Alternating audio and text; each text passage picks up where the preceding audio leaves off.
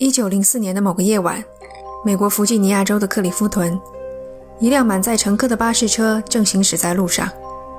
它的目的地是附近的一所监狱，车上的乘客全部是将被移送监狱看管的精神病人。至于精神病人为何送去监狱看管，那是因为克里夫屯的居民们才刚通过了一项投票表决，决定关闭本地的精神病院。大概是觉得。和这些病人们共处一片蓝天下，让人难以忍受。一想到和他们呼吸的是同样的空气，都觉得可怕。车辆路过一个拐弯时，忽然打滑倾翻。警方赶到现场，发现包括司机在内的大部分乘客已经死亡，少数几个病人不知所踪。警方立即对周围展开拉网式搜查，将逃走的病人一一抓获。只有两个人。警方始终没能找到他们的踪迹。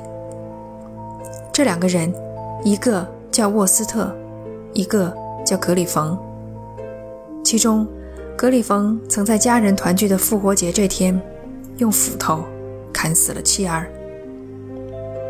恐慌在克里夫屯蔓延，有传言说，他们来找居民们报仇了。事发现场附近，人们时不时地碰上吃了一半的兔子尸体被吊在树上。这些兔子都剥了皮，挖去内脏。兔子尸体出现的地方是随机的，不过警方还是根据这些地点理出了一条线路。警方跟着这条线路追踪到一座桥下时，他们看见逃跑的两人中，沃斯特的尸体掉在桥洞里。他也和那些兔子尸体一样，被挖去了内脏。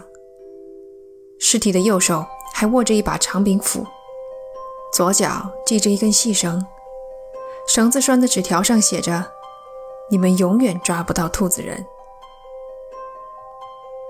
警方最终还是锁定了格里冯的位置，就在沃斯特尸体被发现的桥上，正要实施抓捕之时，他被驶来的火车当场撞死。据参与行动的警察后来回忆，火车碾过格里冯的身体时，他们听到了一阵笑声，所有人都以为那是幻觉。逃跑的精神病人两个都死于非命，但至少他们有了明确的下落，不必再担心他们伤害无辜。事情到此有了圆满的结局，那座桥从此便被人们称作“兔子人桥”。两年后，万圣节，三个年轻人在兔子人桥下聚会饮酒。那天晚上，他们没有回家。第二天中午，几个人的尸体被发现以相同的方式吊在桥洞下，内脏被挖去。一九一三年、一九四六年，凶杀案连续发生，时间均在万圣节之夜。后面三桩凶案的凶手，至今仍未找到。如纸条上所说：“你们永远抓不到兔子人。”现在，你如果在网上搜索“兔子人桥”，还可以见到桥的照片。桥上面是列车通行的轨道，桥下则是公路。桥洞的宽度仅容一辆车通过。这座桥看上去非常不起眼，完全看不出曾经发生过如此恐怖而惊悚的事件。事情的真相是，兔子人的故事是美国一个家喻户晓的都市传说。这个故事其实百分之九十九都是编造的。克里夫屯从来没有过精神病院，而故事里的监狱要到一九一零年，也就是故事发生的六年后才建成。而周边的精神病院里从来就没有过一个叫做格里冯的病人，也就没有什么复活节用斧头砍死妻儿这样的剧情了。那些兔子的尸体也全部都是后人的添油加醋。既然百分之九十九是假的，那剩下的百分之一就是真的了。兔子人传说唯一真实可考的部分，偏偏是最让我觉得不安的地方，那就是兔子人真的存在过。历史上真实发生的兔子人事件，并不像故事里那样血腥而残暴。血腥暴力的恐怖故事听了之后，会让你觉得恶心、反胃，这些都是正常的生理反应。但有些事情却会让你在听了之后没有那么恐惧，只是起了一身的鸡皮疙瘩。真实的兔子人事件并没有发生在故事中的克里夫屯，而是发生在同一个州的伯克。一九七零年十月十九日，美国空军学院的一个叫做罗伯特的学员和他的未婚妻一起来到伯克这个地方拜访他们的亲戚。两个人晚上看完一场球赛，在回家的途中将汽车停靠在了路边。此时已经接近午夜，两个人坐在前排，引擎没有熄火，车前灯也没有关闭。就在这个时候，他们都注意到后车窗好像有什么东西在动。紧接着，随着一声轰然巨响，副驾驶的车窗应声而裂，车窗外。站着一个穿着白色兔子人偶服装的人，两只长耳朵垂在脑袋两边。罗伯特急忙开动车子，那个人对着他们的车子大叫：“你闯入私人领地，我记住你的车牌号了。”车子开出很远之后，他们才敢停下来，下了车绕到侧面，只见车门上插着一把斧头。这柄斧头被罗伯特保存至今。第二起兔子人目击事件发生在十天后，还是在同一条路上。一名建筑工地的保安发现有个人站在尚未完工的房屋门廊上。那人身穿一件夹杂着灰、黑、白色的兔子人偶服装，年龄大约在二十岁左右，手里握着一把长柄斧。他好像没看到保安，斧头一下一下地砍着木桩，嘴里还说：“你们这些入侵者！”如果还不滚的话，我就剁碎你们的脑袋。两起事故都报了案，警察也展开了调查，结果一无所获。兔子人却由此成名。在之后许许多多目击事件中，只有这两起是有据可查、真实性能够保证的，而他们也就成了兔子人传说中唯一真实的那百分之一。我说过。现实远没有故事那么凶残暴力。从现实事件里，我们可以看出为什么兔子人的传说的故事那么血腥恐怖，它的主角却不是什么厉鬼、怪物，或者是连环杀手，而是精神病人。原因便是，兔子人和精神病人一样，难以理解，无法预测。他们是人类黑暗、无常、动乱的一面，外表上。却和我们平常人一样，而这正是我认为精神病人乃至精神病院给我们恐惧感的源泉所在。这里是奇谈第八期，被精神病支配的恐惧。当我们形容一个人疯狂的时候，实际上也在庆幸自己仍然保有理智。精神病人是疯狂的。与之相对，医生则是理智的象征。保持理智是医生基本的职业素养。恐怖电影里那些把人和人首尾相连缝在一起，将人和兽杂交，制造丧尸病毒的医生，尽管电影里管他们叫医生，但我们都把他们看成失去理智的疯子。其中让我觉得很有意思的一点是，你看这些电影里。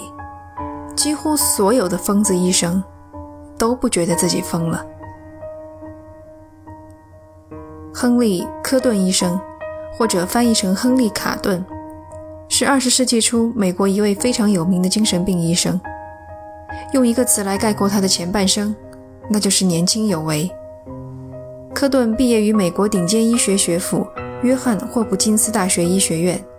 毕业后，更是当上了新泽西州州立精神病院的主任。那一年是一九零七年，他才刚刚三十岁。换成现在，他大概就是偶像剧里万人追捧的男主角了。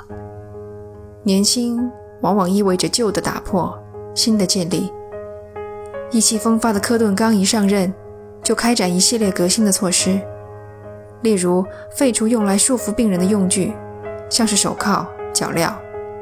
还规定医护人员每天都要开例会，总结一天的工作情况等等。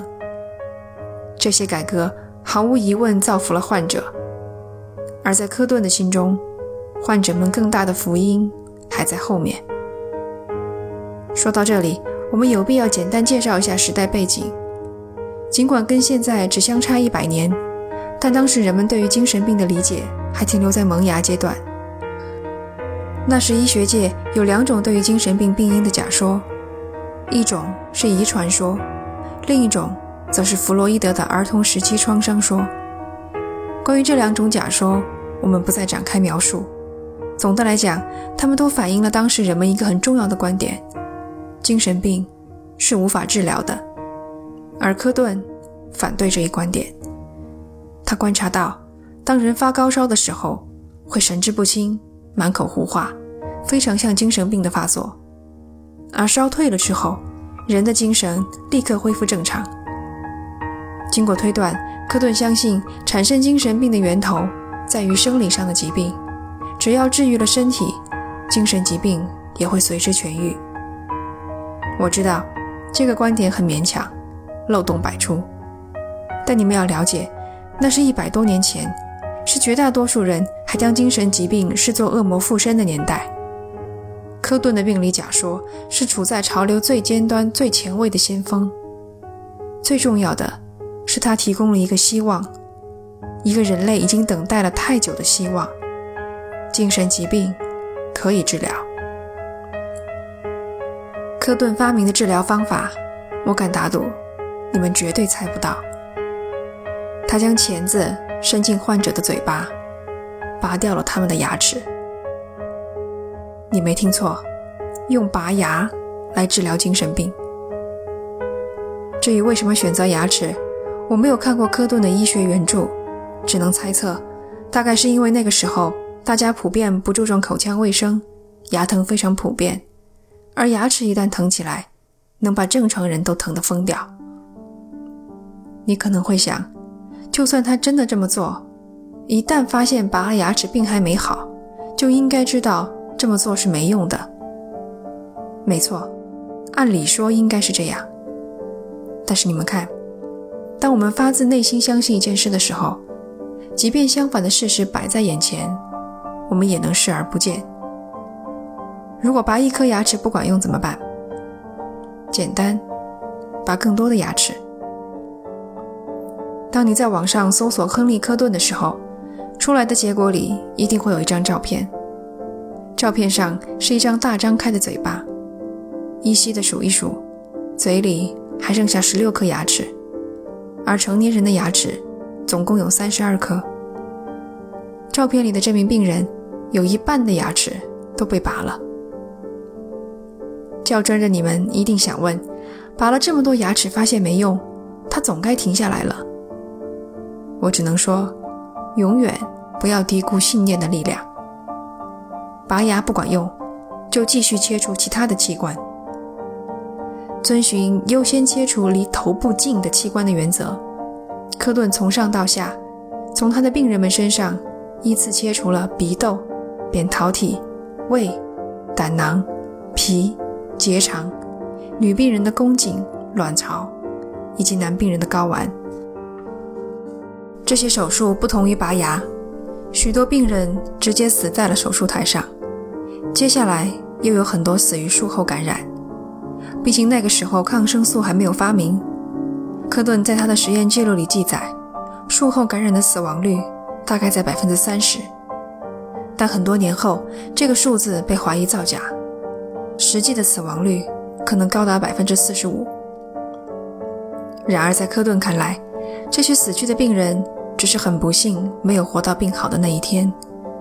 在计算治愈率的时候，把他们排除就是了。如此一来，在科顿最终对外公布的消息中，他的器官摘除治疗法已经达到了百分之八十五的治愈率。在一个普遍相信精神病不可治疗的年代，百分之八十五的治愈率意味着什么？想象一下，现在突然有人声称找到一种方法治疗艾滋病。治愈率百分之八十五，我们的感觉却和当时人们的感觉一样。科顿从此声名大噪，他四处开讲座，传授经验，所到之处受到人群和媒体的疯狂追捧，如潮水一般的病人家属找上门来，请求科顿治疗他们的亲人。一时间，医院门庭若市。如果排不上号，家属就要求他们自己找的医生进行同样的手术。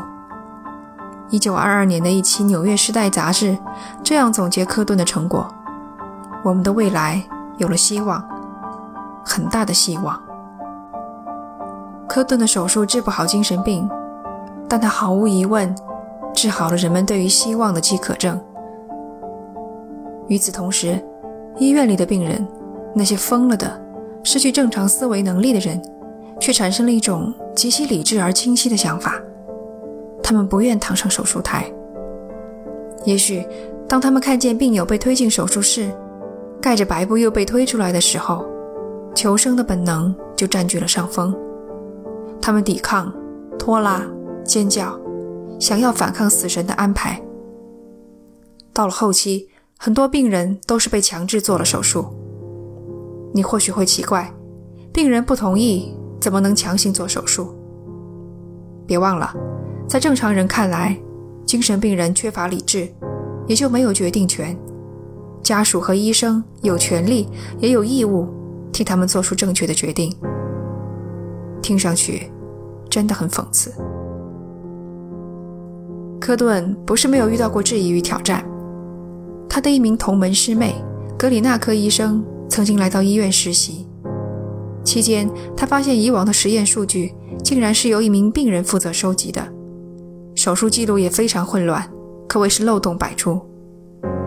此时，医学界也有人开始怀疑科顿提供的数据真实性。这些质疑。最终传到了新泽西参议院，参议院启动了对医院和科顿的调查。科顿背负了巨大的精神压力，作为一名精神科医生，他感觉自己的精神快要崩溃了。于是，很自然的，他将拔牙的钳子放进了自己的嘴巴。牙齿拔了，巧合的是，参议院也终止了对他的调查，科顿恢复了健康。毕竟，他得的是心病，而不是精神病。科顿心头的乌云散去，而病人的天空则变得更加灰暗。回到医院后，科顿继续实施他的手术疗法，直到1930年退休。他一共拔出了约一万一千颗牙齿。1933年，科顿死于心脏病突发。他死后受到当地媒体。乃至国际医学界的赞美，他们说，他是一位为病人谋求福音的先锋。关于亨利·科顿医生的故事就到此结束了。我们不能简单的说他是一个疯子。他所在的时代，医生们还不知道做手术要戴手套，不知道照 X 光不能超过四十五分钟。他的学说的确是当时具有开创性的全新理念。而这，恰恰是让我觉得不安的地方，因为我们永远不可能知道自己所处的时代局限性在哪里，不可能知道现在被我们视为革命性的东西，将来会不会被发现其实是一场灾难。我们总以为人类是理智的生物，能冷静而客观地做出判断，但我们无法判断的是自己是否还保有理智。这一期的奇谈，它的文字稿其实是我为语音直播准备的，所以你们可能已经发现，一来没有了开场白，第二呢，节目的结构也有些不一样。不过尽管结构不一样，奇谈这个节目的核心还是一样的，那就是都讲述的是历史上真实发生过的事件。另外呢，我新建了一个 QQ 群，所有对奇谈这个节目有任何建议、有任何想法。或者是想要跟我，或者是跟其他朋友一起来交流讨论的呢，都可以加入这个 QQ 群。QQ 群号是七零二二七七三九二。啊，我再说一遍，七零二二七七三九二。如果你觉得数字太难记的话呢，这个群的名字叫做“我们都嫌奇谈更新慢”。你没有听错，群的名称就叫做“我们都嫌奇谈更新慢”。这里是奇谈，我们下期见。